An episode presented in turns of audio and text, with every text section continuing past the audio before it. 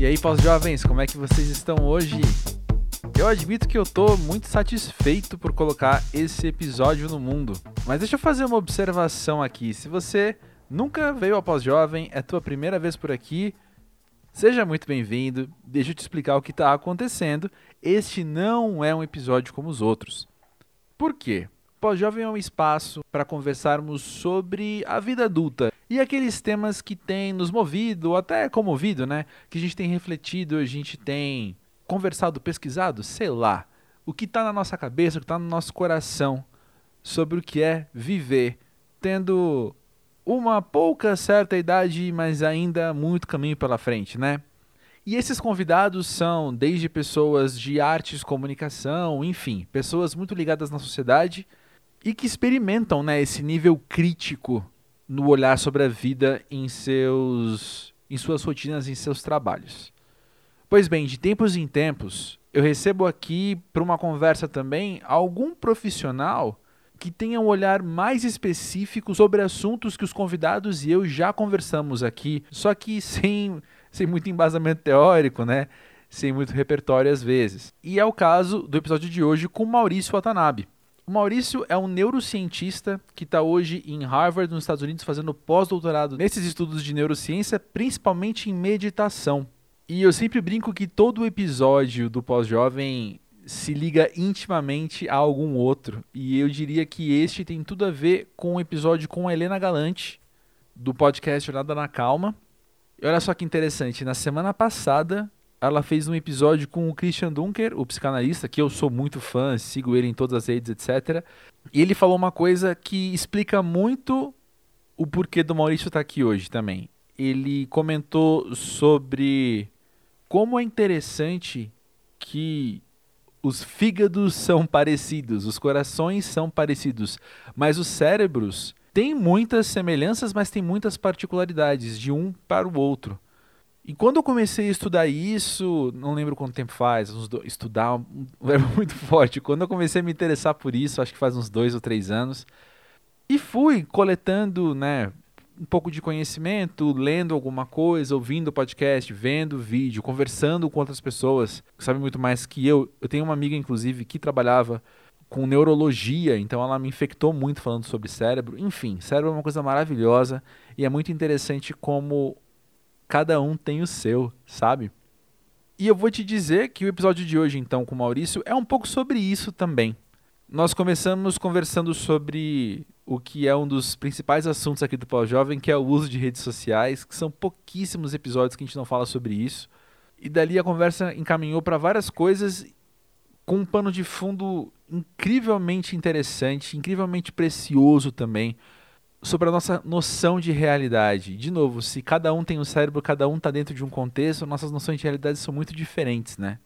Já já eu volto para falar um pouco mais sobre isso, mas deixa eu te contar só um pouquinho mais sobre o Maurício, tá? Ele é paranaense, morou em São Paulo, agora está lá em Harvard e assim como eu, tem 36 anos. Ouve aí então o que esse pós-jovem neurocientista me contou, que eu tenho certeza que vai ser muito valoroso para você também.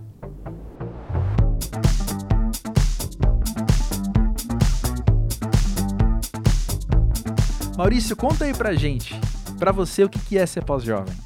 Pós-jovem, eu acho que eu vou, talvez, fazer um, uma coisa, um caminho talvez um pouco mais longo aqui. Um dia eu, eu parei para pensar, né, que é muito interessante, assim, como a gente, a gente tem uma certa idade, assim, que, sei lá, no meio da sua adolescência, você não acha que você sabe sobre tudo, você tem absoluta certeza que você sabe sobre tudo do mundo, né?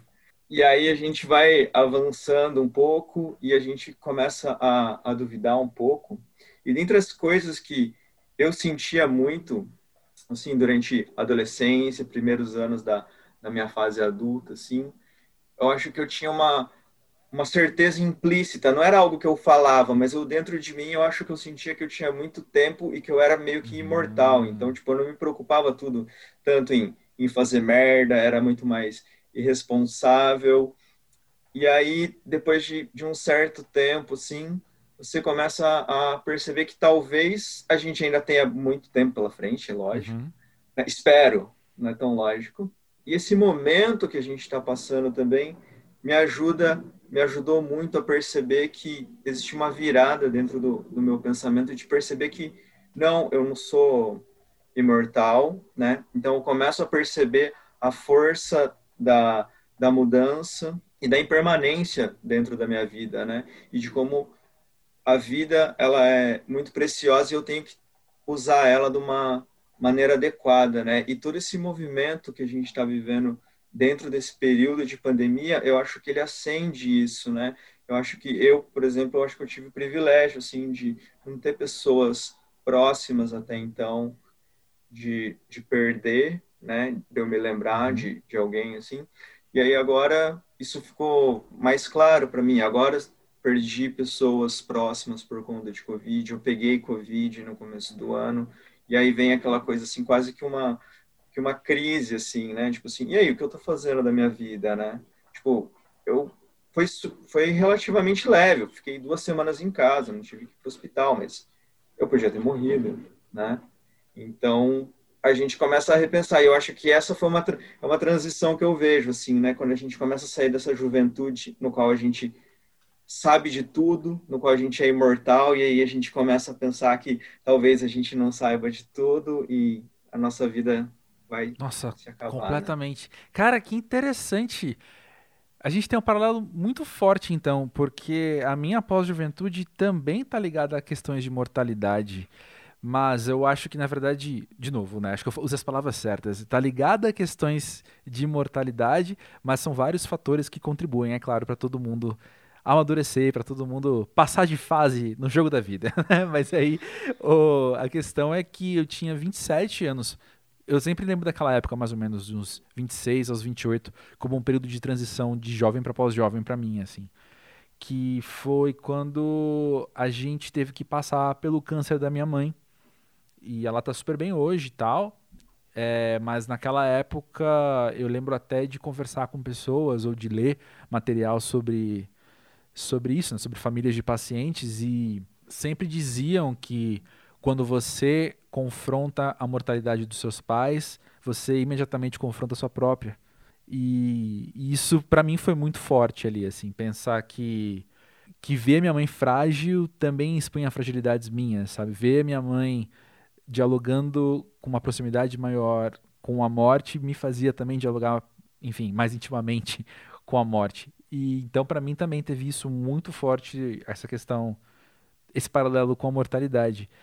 Mas voltando ao que você falou antes disso também, eu era insuportável de tudo que eu sabia quando eu tinha, sei lá, 23 anos, sabe? Eu tinha, é, total como você falou, eu tinha certeza que eu sabia tudo, assim. E a pós-juventude veio pra me dar umas rasteiras, pra me dar uns, uns, uns tapa na cara também e falar, calma aí, moleque. Olha quanto tem pra aprender ainda. É muito interessante, né? Eu, eu acho que tem uma outra coisa que, que muda também, né?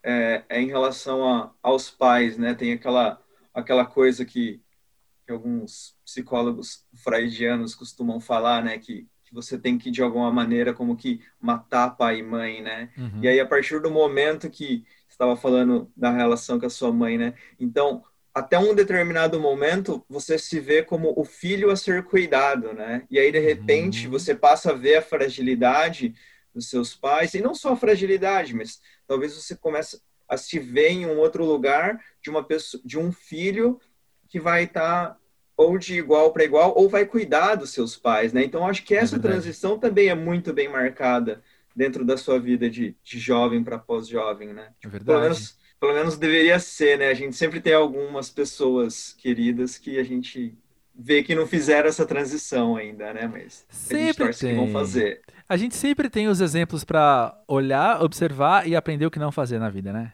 Mas olha só, Maurício, a gente estava falando de amadurecer e é claro que esse é o tema principal aqui do Pós-Jovem, provavelmente, né?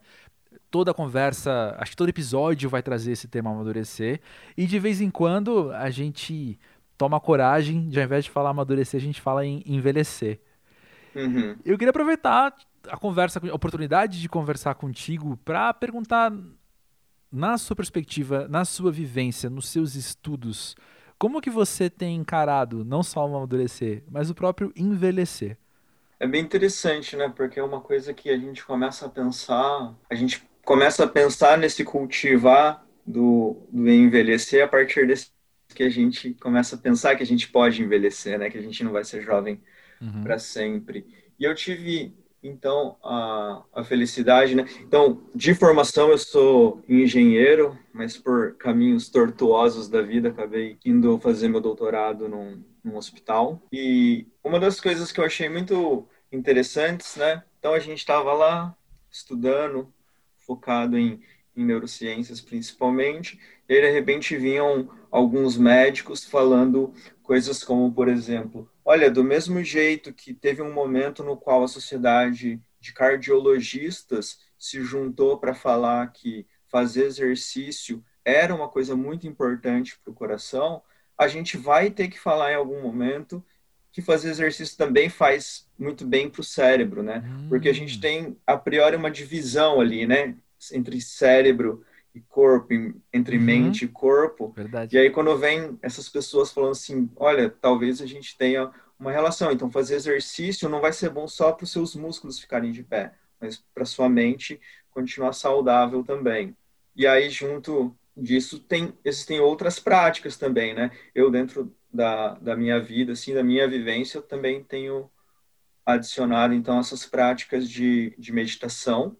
Uhum. E aí, então, eu vim juntando a minha vida pessoal com a, com a profissional e até me aprofundando um pouco no estudo de como a meditação pode ser benéfica para um envelhecimento mais saudável, né? Uhum. Até fazendo um jabá aí do, de um artigo que que a gente pretende publicar em breve, de um artigo que a gente vai publicar em breve. Boa. Né? que a gente estava comparando, então, grupos de idosos. Então, a gente pegou um grupo e fez um, um curso com eles de oito semanas de, de meditação. E aí, para um outro grupo de idosos, eles foram fazer um curso dessas coisas, é, ginástica mental, que eles chamam, né? Então, ah, vai fazer um pouco de sudoku, um pouco de palavra cruzada, um pouco uhum. de jogo de, de memória, alguma coisa assim. Foi bem interessante, assim, que a gente, a princípio, a gente achou que os jogos, esse, essa ginástica mental não, não teria feito nenhum. Mas não foi bem isso que aconteceu. Tanto o grupo de meditação quanto o dessa ginástica mental tiveram um crescimento após essas oito semanas. Né? Eles melhoraram numa atividade de, de atenção que a gente colocou para eles. Olha só. Mas a gente acompanhou eles por dois anos, esses dois grupos. Após esses dois anos, os idosos que participaram do, do grupo de ginástica mental, eles começam a ter um, um decréscimo e dois anos depois eles já estavam com o mesmo nível de atenção que eles tinham antes da, de começarem a fazer esses jogos. E o grupo de meditação, por outro lado, ele continuou subindo e ele continuou melhorando a, a atenção deles.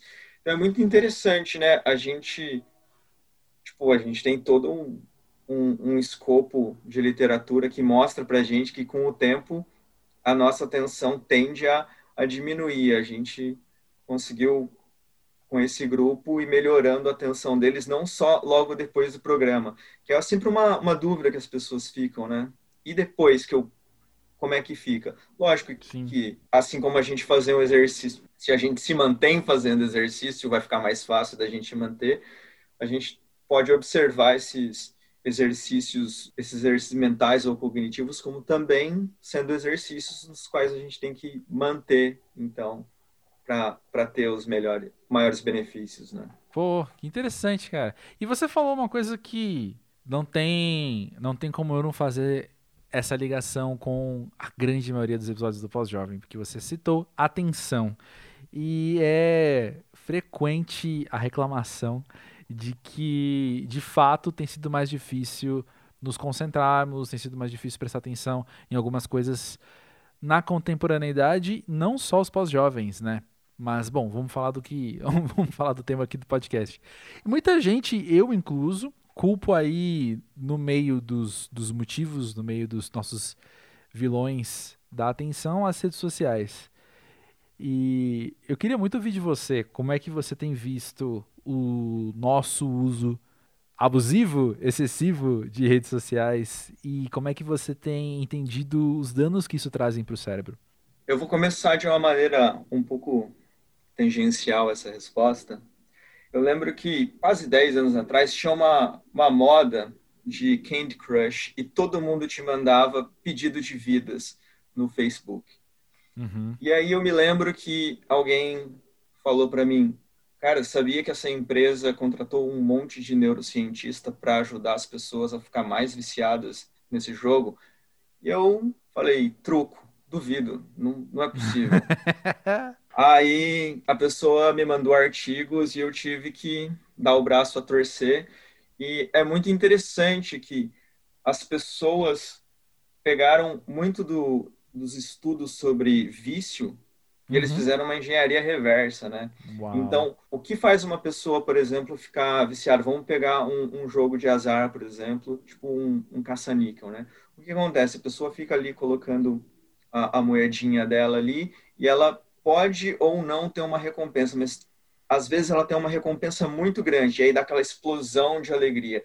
Só que é uma coisa completamente aleatória, mas você dá uma falsa sensação para a pessoa de que ela tem algum controle, e ela fica criando aquela expectativa de que ela tem controle, que ela vai receber aquela, aquela dose de, de alegria, assim, né? Uhum. E aí é interessante parar para pensar que naquela época a gente estava falando muito disso do Candy Crush, mas ninguém percebeu que a própria plataforma no qual o Candy Crush estava já se utilizava daquilo, né? Uau. Não é à toa que eles vão mandar para você um e-mail falando às vezes para você, olha, você está sumido, ou então vai aparecer um sinalzinho de que alguma coisa aconteceu, né? Aqueles aquelas notificações. Uhum. Aquilo é uma coisa muito absurda, né? Porque você olha aquilo lá, é uma coisa muito saliente, você tem uma certa dificuldade de não prestar atenção, e ele tem um componente muito próximo com, com a questão do vício, né? Porque às vezes acontece de você entrar na, na rede social, principalmente no começo, né?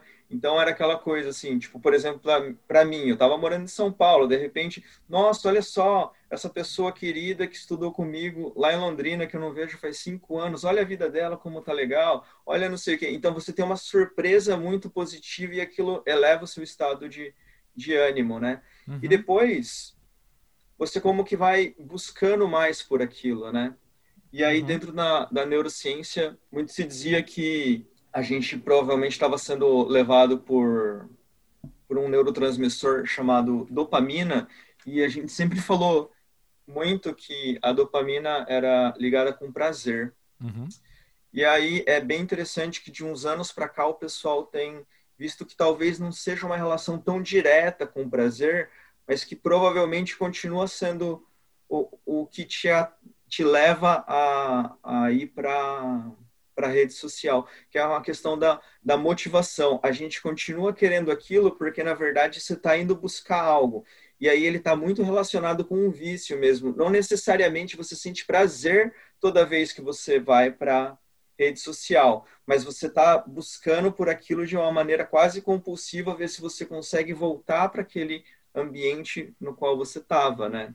E a satisfação então, não as... existe, né? Exato. É, eu fico pensando ultimamente que essas redes sociais assim são o, o, cigarro eletrônico de verdade, né? O pessoal tem aqueles vaporizadores assim, mas o cigarro eletrônico de verdade talvez sejam essas redes sociais, né? Porque a gente está entrando nelas, não vou te dizer que sempre, né? Mas eu, pelo menos, na maior parte das vezes que eu entro na, numa rede social durante o dia, assim, em geral é porque eu tô meio entediado e eu tô buscando por algo. Não sei uhum. da sua experiência como é, né? Uhum. E aí, eu vou, de novo, puxar um, um pouco a, a sardinha, né? Pro, pro lado da, da meditação, que todo mundo pensa que é uma coisa muito cognitiva. Mas, na verdade, às vezes as pessoas pensam assim: ah, meditação é não pensar em nada. Pô, você não vai não pensar em nada. Isso é o tipo de coisa que não, não acontece muito, né? Eu escuto algumas pessoas falam assim, olha, do mesmo jeito que o coração bate, a cabeça pensa, né? Uhum. Então, o que a gente pode fazer é dar umas coisas para nossa mente, talvez se distrair um pouco. E um playground que a gente sempre carrega, não importa onde a gente vai, é o nosso corpo. Então, a gente tentar prestar atenção no nosso corpo é uma coisa muito interessante e pode ser muito revolucionário, até eu diria. E aí, voltando um pouco para a questão do, do cigarro eletrônico da, das redes sociais, eu lembro que eu fiquei muito. Foi uma dessas surpresas interessantes da, da nossa vida, né? Eu estava procurando por alguma coisa que não tinha nada a ver quando eu, eu caí num, num artigo de uma mulher que estava falando sobre Hannah Damasio, que é filha do. A, a filha do, do Antônio Damasio, né? O Antônio Damasio, ele é um neurocientista português famoso, ele, ele escreveu um livro chamado O Erro de Descartes. Mas voltando desse parênteses dentro do parênteses, né? ela estava fazendo um relato de muitas pessoas que tiveram um derrame numa região do cérebro chamada ínsula, que uhum. ela está ela tá ligada com, com a interocepção, que é essa questão da gente prestar atenção, né? É, a gente tem algum nível de, de atenção sobre o que está acontecendo de maneira visceral, né? De alguma maneira, a gente fala, a gente sabe que a gente está com fome, ou então, pelo menos, a gente fica sabe que fica irritado quando está com fome, alguma coisa assim. E a gente tem alguma coisa nesse sentido quando a gente tem vontade de fumar também. E ela mostrou isso com, com esses relatos de diversas pessoas que tiveram um derrame na ínsula e pararam de fumar. E aí ela foi conversar com eles, mas você parou de fumar porque você decidiu fumar? Não, eu gosto de fumar, eu só esqueço que eu tenho vontade de fumar. Então, a partir do momento que as pessoas hum. pararam de ter aquele... É, é aquela coisa, né? Você sente o, um pouco torto, alguma coisa assim, então, ah, eu vou lá fumar um cigarro para dar uma relaxada. E aí, se você para de ter esse, essa coisa anterior, você para de ir buscar por esse essa recompensa, né? Uau, sensacional, cara.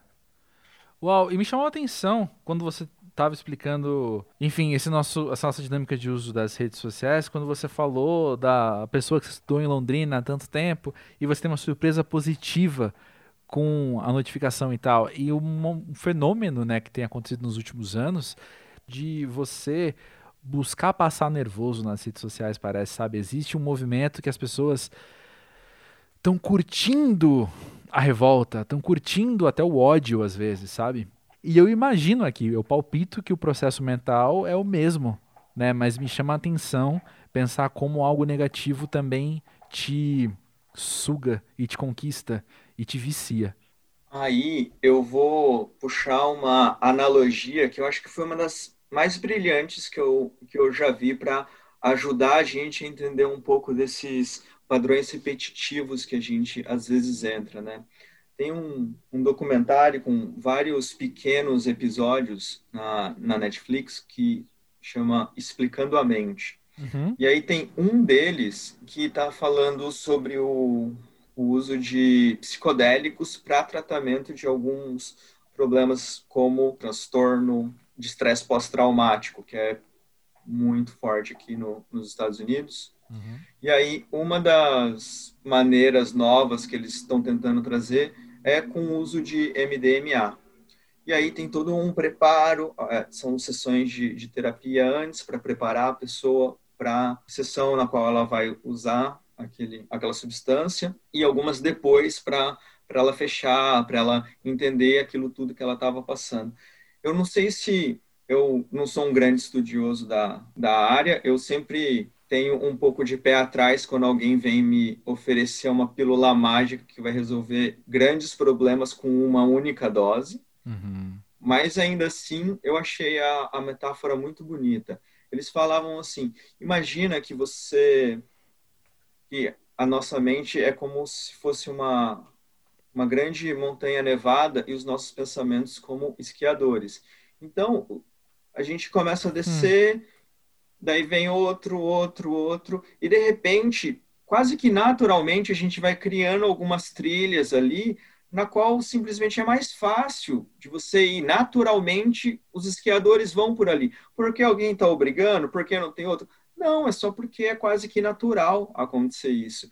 E aí eles colocavam o uso dessas substâncias como se fosse uma grande nevasca que vai como que cobrir aquilo e aí vai facilitar um processo terapêutico a criar trilhas na qual você vai conseguir agir de uma maneira mais adequada, né? Eu gosto de, tipo assim, eu gosto de pensar que talvez antidepressivos, por exemplo, possam funcionar um pouco como que essa nevasca, assim. Verdade. Então, e aí também vem a importância da gente não parar de, de tomar antidepressivo antes da alta médica, que outra, que é uma outra coisa clássica, né, de, de quem faz uso desses medicamentos é uhum. parar antes da hora e aí essa analogia eu acho que me ajuda a fazer sentido nisso também, né? Porque se eu não fiz uma trilha funda o suficiente e eu paro de, de jogar neve ali por cima, é muito fácil eu cair naquela outra que foi utilizada por, por tanto tempo, né? E volta para a questão de quando a pessoa está buscando por algo simplesmente porque ela tá ela tem uma motivação para fazer aquilo, mas não necessariamente ela obtém prazer daquilo. E aí de novo é, é bem isso que você estava falando, né? É, é quase que a pessoa viciada em sentir essa raiva, né? É. Não que gente, não que eu vá também jogar toda a culpa de uma pessoa que está fazendo esse tipo de coisa nela, né? A gente não sabe o que, que leva muitas dessas pessoas a, a acabar é. caindo nesse redemoinho de, de sentimentos e, e se alimentar, né? Não... Pois é, concordo demais. Mas uma coisa que você falou me despertou várias lembranças também de eu já ter observado e até conversas que eu já tive, porque eu sou o amigo mala dentro dos meus amigos. Todo mundo tem um amigo que é não sei o quê, eu sou amigo mala demais. E a gente conversa com alguns amigos assim de perceber essa dinâmica de às vezes a gente está numa situação que a pessoa ficou irritada ou que a pessoa ficou frustrada com alguma coisa e a pessoa pega o celular e abre o Instagram pega o celular e abre o Twitter. E você falou isso, né, dessa do, do talvez por tédio, talvez por, enfim, mas é a busca de alguma coisa, a busca de algum da dopamina imediata, né, quase. Exato. É como se a gente não conseguisse lidar com esse nível de, de desconforto, né? Lógico. Exato. É. A gente a gente como espécie, se a gente não buscasse por situações mais confort... se as situações mais confortáveis não fossem inerentemente mais atrativas para a gente do que as desconfortáveis, a gente não estaria aqui como sociedade, né, como espécie. então, lógico, a gente vai continuar buscando por isso, mas tem algumas coisas que talvez a gente vai precisar, não vai precisar, né? A gente pode começar a a observar um pouco mais, né? Se a gente consegue lidar. Às vezes existe um convite assim a você tentar abraçar um pouco aquilo que você está sentindo, né? E aí de novo vai vir é sempre esse meu convite, assim, né? Se, quando a gente fica só remoendo aquela história na, na nossa cabeça, a gente fica como que disparando novamente, né? Você sentiu raiva porque alguém te falou alguma coisa e aí a gente começa a repetir a história de como aconteceu e a gente sempre fica com raiva, sempre fica com raiva. E aí, às vezes, a gente precisa mesmo interromper um pouco essa coisa quase que neurótica da gente ficar repetindo a, a história, né? E aí você pode usar o, um, um cigarro, um cigarro eletrônico, você pode correr, que também pode ser uma Sim. possibilidade. Mas dependendo da coisa, a gente às vezes vai ter que abraçar um pouco e, e perceber o que está acontecendo, né? Porque muitas vezes a gente simplesmente não percebe e vai para automático, né? Às vezes você está numa briga com, com alguém e você simplesmente vai.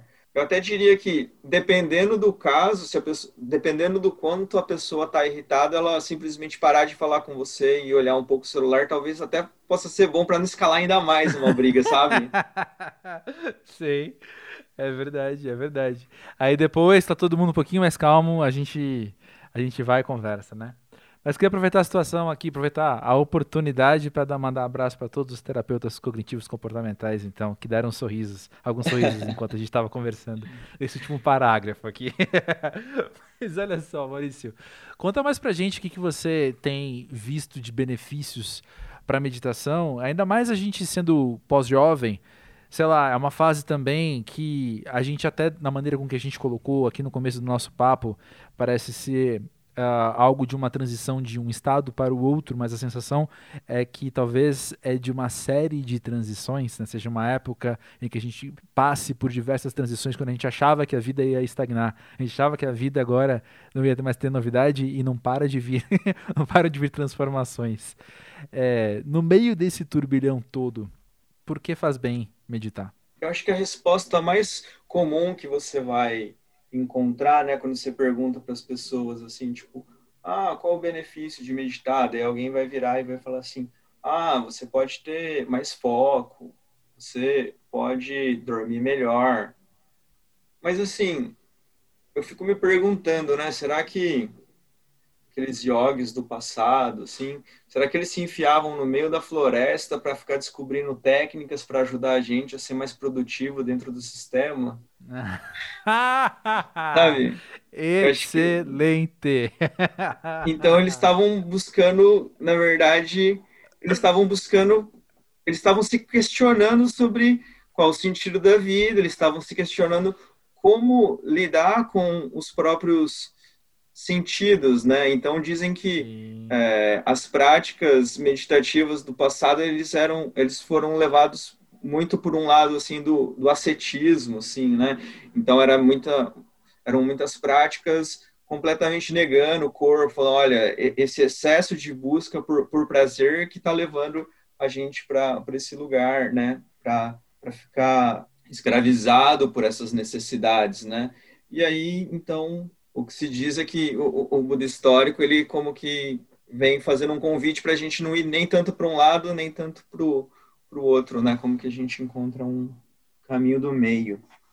E aí eu acho que dentro disso, o que eu sempre penso, assim, é que eu busco fazer o uso da, da prática meditativa como uma maneira de me ajudar a ter mais liberdade perante o que está acontecendo ao meu redor, né? Porque em geral a gente simplesmente recebe um estímulo e aí a gente vai ter uma resposta automática, né? Mas talvez exista um, um espaço entre esse estímulo que eu recebo e a resposta que eu vou oferecer. Uhum. E aí a gente conseguir aumentar esse, esse tempo, eu, eu vejo como uma das das grandes vantagens, né?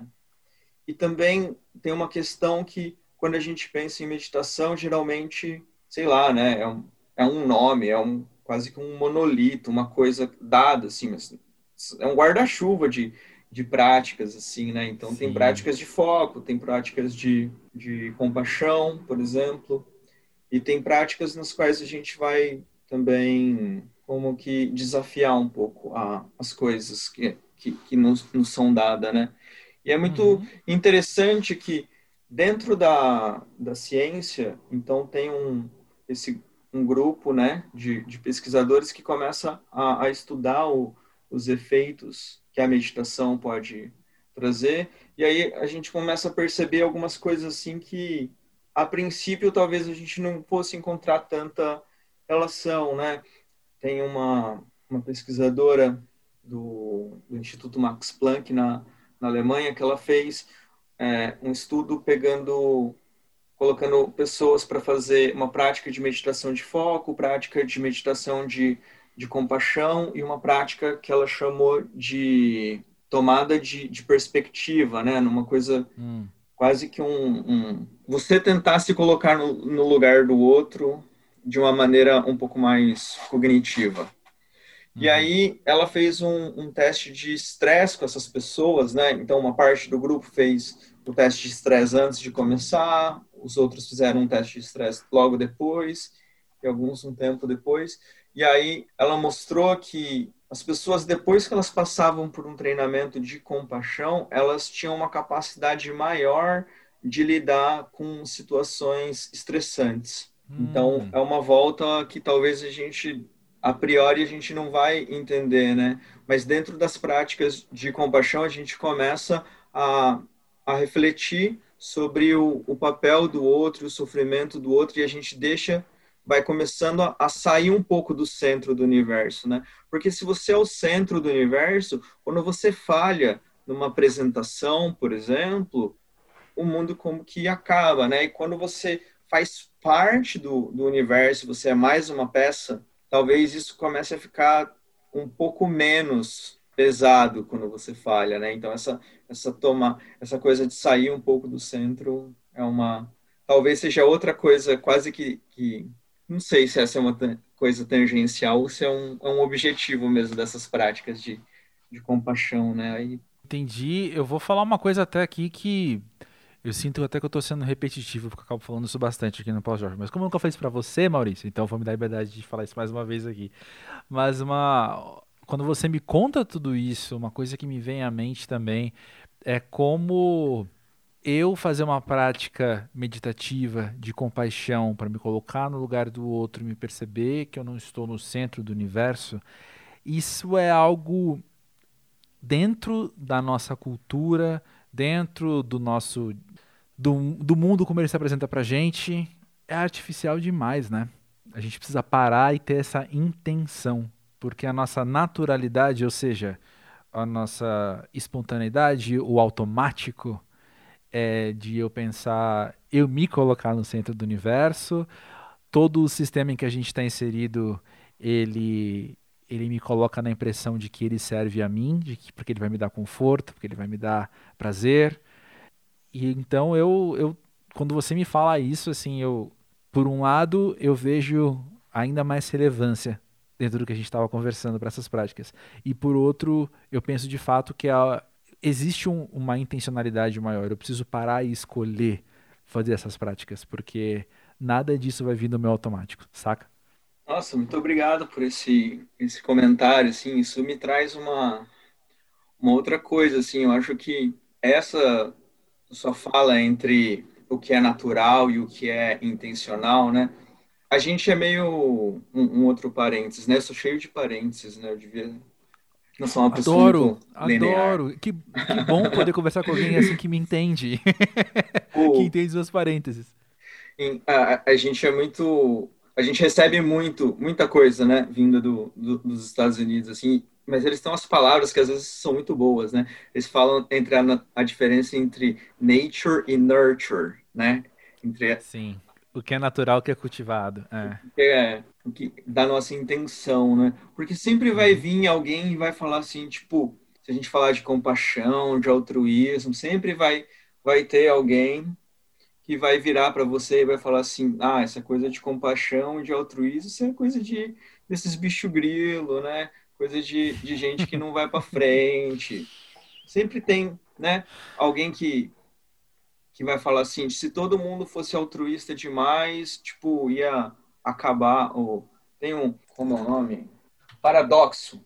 Na mesma maneira que tem o paradoxo da intolerância, no qual vão dizer que se a gente for tolerante demais, inclusive com um intolerante, daí a gente não vai chegar em e aí a intolerância pode reinar dentro de um dentro de uma situação como essa, né? E aí as pessoas uhum. falam que a compaixão seria mais ou menos isso, que a gente não poderia então ser tão compassivo, né? E aí eu só acho que a gente devia lembrar que ser compassivo não, não é passar a mão na, na cabeça de qualquer pessoa fazendo qualquer atitude, né? Tipo, eu não tenho filhos, né? Mas eu acho que para mim isso ficou muito claro quando a gatinha que eu tinha, ela ficou doente e ela teve que por muito tempo tomar remédio todos os dias.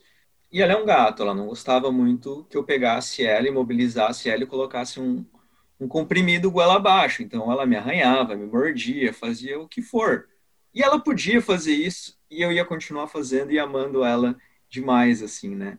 Então, é, não necessariamente é só fazer as coisas boazinhas e bonitinhas, né? Às vezes a gente tem que fazer um trabalho sujo e a gente pode fazer isso. Eu poderia fazer isso com raiva, pensar que ela é uma gata muito mal criada, ou eu podia olhar isso do ponto de vista de que como eu amo essa gata e ela pode fazer isso tudo comigo e ainda assim eu continuo amando ela, né? Mas é. voltando, tem as pessoas que vão falar também que isso não existe, né? Então, uma das primeiras curiosidades que eu tive, um dos grandes motivadores para que eu eu fazia um mestrado em, eu sou engenheiro ambiental de formação, né? Então, uhum. eu estava lá na lá na Poli fazendo um estudo, eu queria estudar sobre como os poluentes, se, é, o transporte de poluentes no solo, uma coisa hoje em dia parece que não tem nada a ver, né? Uma questão de modelos matemáticos de difusão de poluentes, porque a gente estuda dos solos estadunidenses, não tem muito estudo para solo tropical, eu queria fazer isso. E aí eu, eu caí num, nos estudos de um primatólogo chamado Frander Valls. Ele escreveu um livro chamado A Era da Empatia. E aí ele vai descrevendo alguns experimentos que ele fez.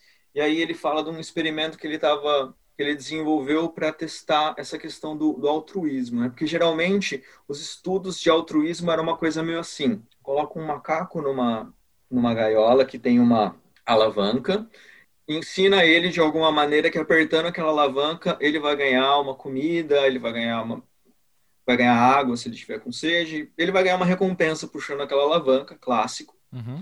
E depois você coloca um outro animal numa outra gaiola e aí esse primeiro animal que aprendeu que puxar a alavanca dá uma coisa boa para ele, ele, ele puxa a alavanca, ele recebe uma coisa boa, mas o outro leva um choque. E aí, uhum. será que eu deixo de fazer algo que, é, que seria benéfico para mim, mas que causa dano no outro?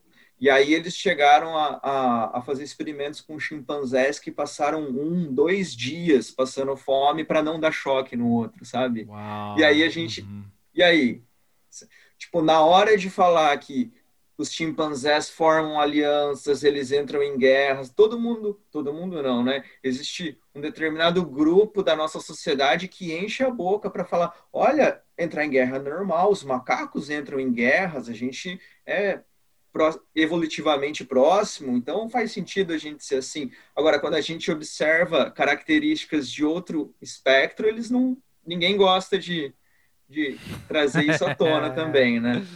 É Quando você pega estudos com crianças, também é muito interessante, né? Teve um, um pesquisador alemão que fez um estudo com, com crianças que estavam na fase de engatinhar.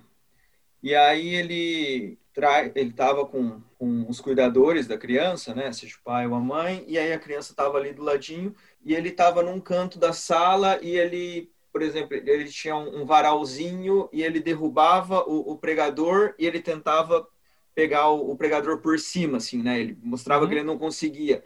E aí a criança simplesmente engatinhando, nem tá falando ainda, ia lá, pegava e oferecia para ele. Olha, que massa. Aí, aí existe essa, essa figura temida dentro da ciência, né? Que todo pesquisador odeia, que é o seu par, o revisor do, do artigo, né? Aí o revisor do artigo vira e fala assim: Ah, mas lógico, a criança não tinha nada para fazer, né? Tava ali sentado sem fazer nada, daí ele ele não foi te ajudar porque ele estava movido a te ajudar, ele só não tinha nada para fazer e foi lá fazer isso. Aí ele volta pro, pro laboratório e aí ele coloca uma, uma, uma piscina de bolinha para a criança. E aí a criança está brincando na piscina de bolinha e aí ela sai e dá. E aí ele fez alguns outros alguns outros testes assim que, que mostrava que a criança entendia também a, a intenção e teve um que, que ele fazia que ele estava tentando colocar um papel dentro de um guarda-roupa de um, de um armário e esse armário tinha duas portas. E aí quando as duas portas estavam fechadas e ele tentava colocar a criança ajudava. Mas quando ele só simplesmente uma estava aberta e a outra não, e ele ficava tentando passar pela porta que estava fechada, a criança meio que ignorava ele. É bem interessante, sabe? Uma criança tão pequena já está entendendo a motivação, já está entendendo que a pessoa consegue meio que se virar sozinha ou não, já faz um certo julgamento, mas o que me chama a atenção é que ele, por que, que ele pegou crianças nessa idade? Porque eles perceberam que tem uma coisa no desenvolvimento das crianças que parece que até determinada idade a gente é sim muito altruísta, mas depois de um certo tempo parece que a gente perde isso.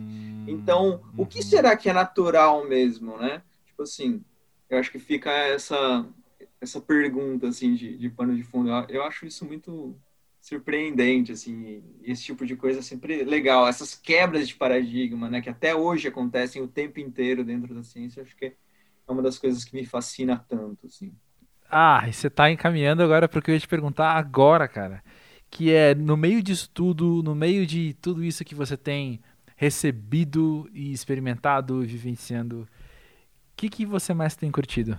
Tem uma, tem uma frase muito clássica do, do Matrix, né? Que tá o Neo e o Morpheu lá em, em dois sofás, um de frente para o outro, assim.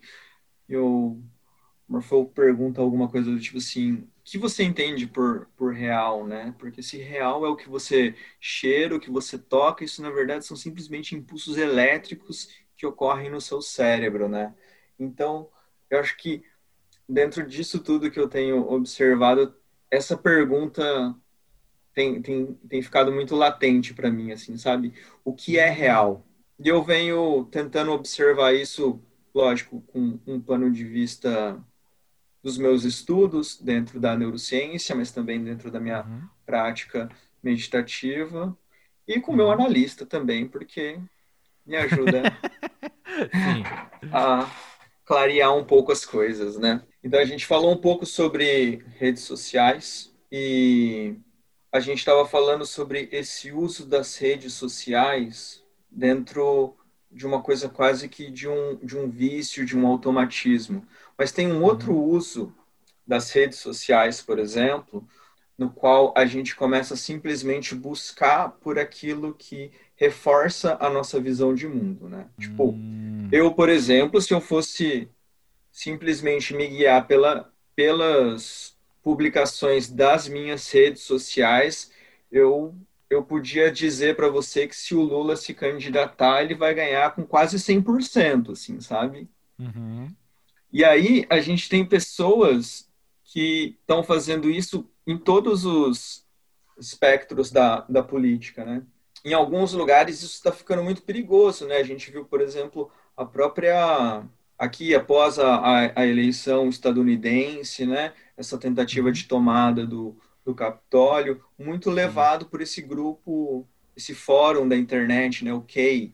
E, e é muito interessante é, a maneira com, com que eles agem, né? Então tem toda essa história por trás do Kay, que ele é um alto funcionário do governo estadunidense, que ele não pode revelar nem o seu cargo, nem mostrar sua cara, porque ele está trazendo coisas muito obscuras do, das entranhas do poder estadunidense para o grande público, né? E ele também não pode ser muito direto, porque senão vão acabar descobrindo, porque a, a, as agências de inteligência americanas são muito boas, então ele só pode dar alguns, algumas pistas. E aí, então, o Kay vem e dá umas pistas, e as pessoas tentam entender o que, que o Kay quis dizer, e, as pessoas, e tem um sistema de votação.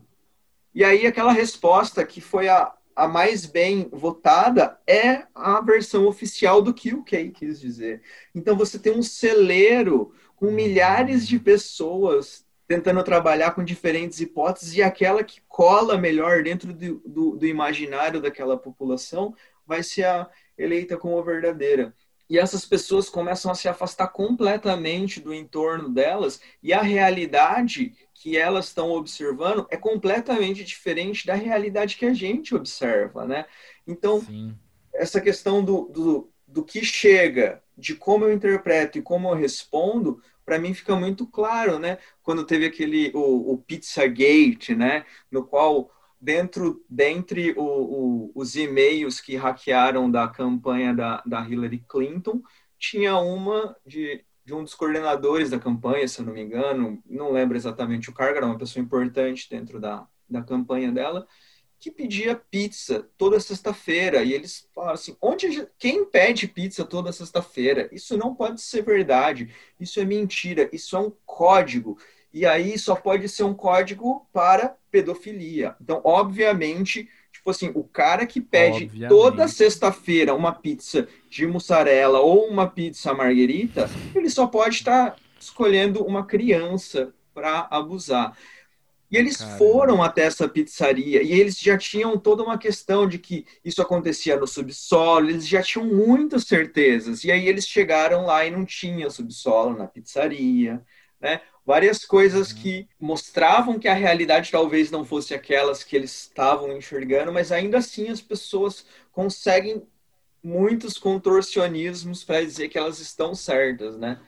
E a uhum. gente vai observando isso em diversos setores, assim, né? Não é só a extrema direita que está passando por isso. Todos nós passamos por isso em uhum. maior ou menor grau, mas é sempre muito fácil ver no outro, né? Então, eu acho que eu comecei a, a, observar isso bastante sobre um ponto de vista um pouco mais, né, tentar entender dentro do cérebro como funcionava isso, mas nos últimos tempos eu acho que eu tenho eu tenho gostado muito de, de olhar para dentro mesmo, sabe, de tentar olhar em mim como é em mim essa criação da da realidade, né? E aí eu passei a, a, a usar mais esse termo, assim, né? Eu penso que a gente pega a, as coisas ao nosso redor e a gente cria a realidade, né? Mas tem alguns autores que, que vão um pouco mais longe, assim, né? Eles falam que a gente está praticamente alucinando a realidade, né? E aí quando eles começam a fazer estudos com, com pessoas esquizofrênicas, por exemplo, eles veem que a área, né, quando a pessoa está tendo uma visão de alguma coisa, a área que está ativa ali naquela pessoa é a mesma área que ativa quando ela vê uma coisa com os olhos. Pelo visto, realmente é muito uhum. difícil para aquela pessoa conseguir distinguir o que, que é real do que, do que é uma alucinação dela. Tipo assim, talvez ela vá por outros, ela possa se guiar por outras pistas, né? Por exemplo, se for uma alucinação muito divergente da realidade, talvez ela consiga ter pistas para perceber o que está acontecendo, mas dependendo do que for. É, tem aquele filme, né? Uma Mente Brilhante, no qual o cara começa a pirar e, e, e o que dizem é que uma vez ele fez algum trabalho para uma agência de inteligência e depois ele partiu a observar em tudo. E ele estava ainda parte de uma trama secreta que as pessoas não podiam saber. E aí ele começa a, a pirar um pouco, né? E aí eu fico imaginando como a gente também não faz isso o tempo inteiro, né? Uau! Uau! Deixa eu digerir em dois segundos tudo que a gente, tudo que eu acabei de ouvir aqui. Tá. Eu fico pensando que, caramba, que interessante você se propor a, a questionar isso e trazer esse questionamento pra gente aqui, porque, bom, eu estudei comunicação social, me, eu estudei depois pós-graduação em cultura e arte, e no meu trabalho, que, sei lá, mais de uma década trabalhando com arte principalmente, mas tendo a oportunidade de sempre conversar com pessoas diferentes, sempre conversar com profissionais e com estudiosos de áreas diferentes também, diversos trabalhos diferentes que eu faço, eu sempre tenho um. Eu sempre passo por uma dinâmica de ter algumas ferramentas para analisar as situações, mas também seguir buscando novas. Né? Aquela coisa de que não é você talvez colocar uma lupa sobre um assunto, mas é tentar observar aquele assunto por um prisma, né? Para você conseguir vê-lo de, de maneiras muito diferentes. E eu penso então, você com as suas ferramentas, você com o seu repertório, você está construindo também um, um, prisma muito interessante sobre essas questões que daria para a gente trazer filosofia, tem como trazer psicologia, tem como trazer. É, os meus estudos culturais também querem contribuir com alguma coisa nesse, nesse prisma, enfim. Então, que interessante ouvir isso e, e, e pensar, assim, fazer um, um faz de conta na minha cabeça, assim, pensar como que, que deve bater em você no meio dos seus, das suas leituras, ou no meio enfim, do seu trabalho você questionar essas coisas. Que interessante. É isso, né? Então a gente vai parar para pensar assim: ah, tem bastante filosofia envolvida nisso, tem bastante psicologia. E aí eu, eu vou de novo voltar para a questão do, dessa coisa da nossa própria investigação, né? A gente também percebe isso. Como que você reage a determinada informação se você tiver com fome ou se você tiver sem fome, né? Se você tiver dormido bem, se você tiver dormido mal. Uhum. E aí é muito interessante também dentro desse quando a gente começa a observar que talvez o que eu estou olhando talvez não seja a figura completa da realidade, que talvez eu tenha lentes que eu vou trocando de tempo em tempo. Então, se a gente consegue ficar mais consciente de que a gente pode fazer uma coisa dessa, talvez a gente a gente também possa se ajudar, né? Então, tipo assim, talvez eu possa não responder um e-mail como eu gostaria de responder quando eu recebo alguma coisa mal educada do meu chefe, né?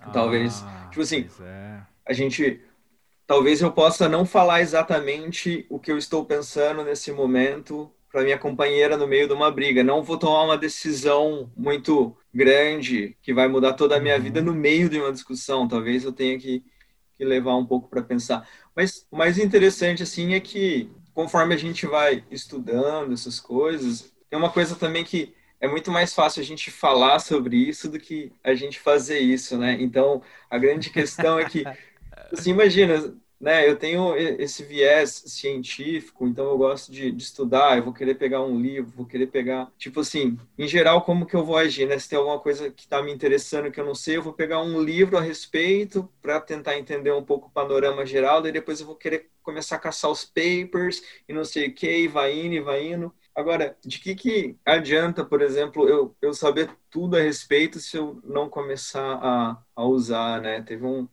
Uau. Bafafá, por exemplo, de uma pesquisadora muito importante dentro do campo da ciência da meditação, que ficou afastada do, do trabalho dela de maneira compulsória por um ano, porque ela estava ela tava assediando moralmente os alunos dela, né?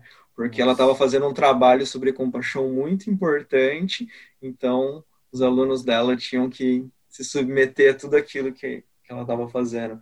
É muito interessante que é para além do cognitivo, né? E a gente é muito cognitivo, né? A gente acha uhum. que é uhum. isso. É, eu só preciso é, ver uma aula, ler um livro, fazer isso. Né?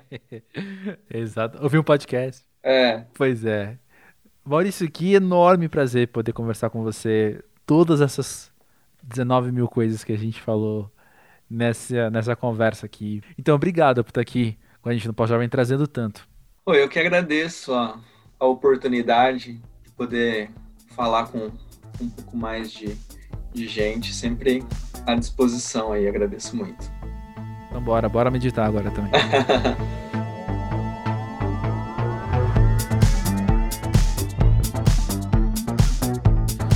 então, pessoal, só para concluir, eu quero fazer uma ponte com o que eu disse lá na introdução, que cada um tem seu cérebro, os cérebros acabam sendo muito diferentes mesmo com tantas semelhanças. E depois disso, tudo que o Maurício falou, me vem à mente uma questão que de vez em quando surge em conversas com amigos meus, que também são interessados em neurociência, enfim.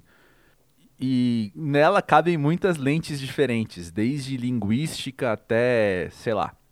É muito interessante pensar, né, como as relações, como a comunicação interpessoal, elas muitas vezes se no modo automático serão falhas, porque são duas pessoas que mesmo usando as mesmas palavras, mesmo habitando os mesmos espaços, muito provavelmente estão vendo coisas diferentes, estão processando as coisas diferentes, né?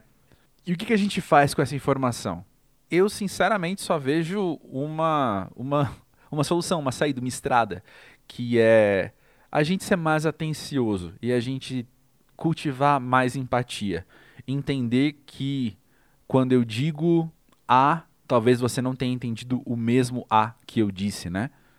E quando você também fala o seu D, talvez eu tenha entendido de uma maneira diferente. Então, ter mais paciência, ter mais tolerância, ou seja, tudo aquilo que a gente já sabia, né? Tudo aquilo que a gente já vem dizendo há tanto tempo. Porém, agora também com a ajuda dessa lente da neurociência o que é muito precioso. Espero ter sido claro, espero ter sido eficiente aqui na minha comunicação. Mas me conta então como é que isso bate em você, me conta o que, isso te faz pensar, me conta o que, isso te faz sentir até. Eu vou adorar não só ouvir e te conhecer, mas poder conversar sobre isso também. Chega aí no podcast pósjovem.com.br e ou no arroba pósjovem nas redes sociais, Twitter e Instagram. A gente está sempre batendo uns papos, a gente está sempre levando essa conversa para frente, porque estamos aqui para isso, né? Por falar estamos aqui para isso, terça-feira tem mais um episódio do Pós-Jovem, desses de capinha amarela, desses com um convidado que vem conversar sobre a vida pós-jovem. No caso, um amigo meu, então eu estou muito ansioso por esse episódio. Faz tempo que eu não trago um amigo meu aqui, né? Ou não, não lembro. Enfim, vai ser muito bom. Eu espero vocês lá. Vamos conversando? Grande beijo.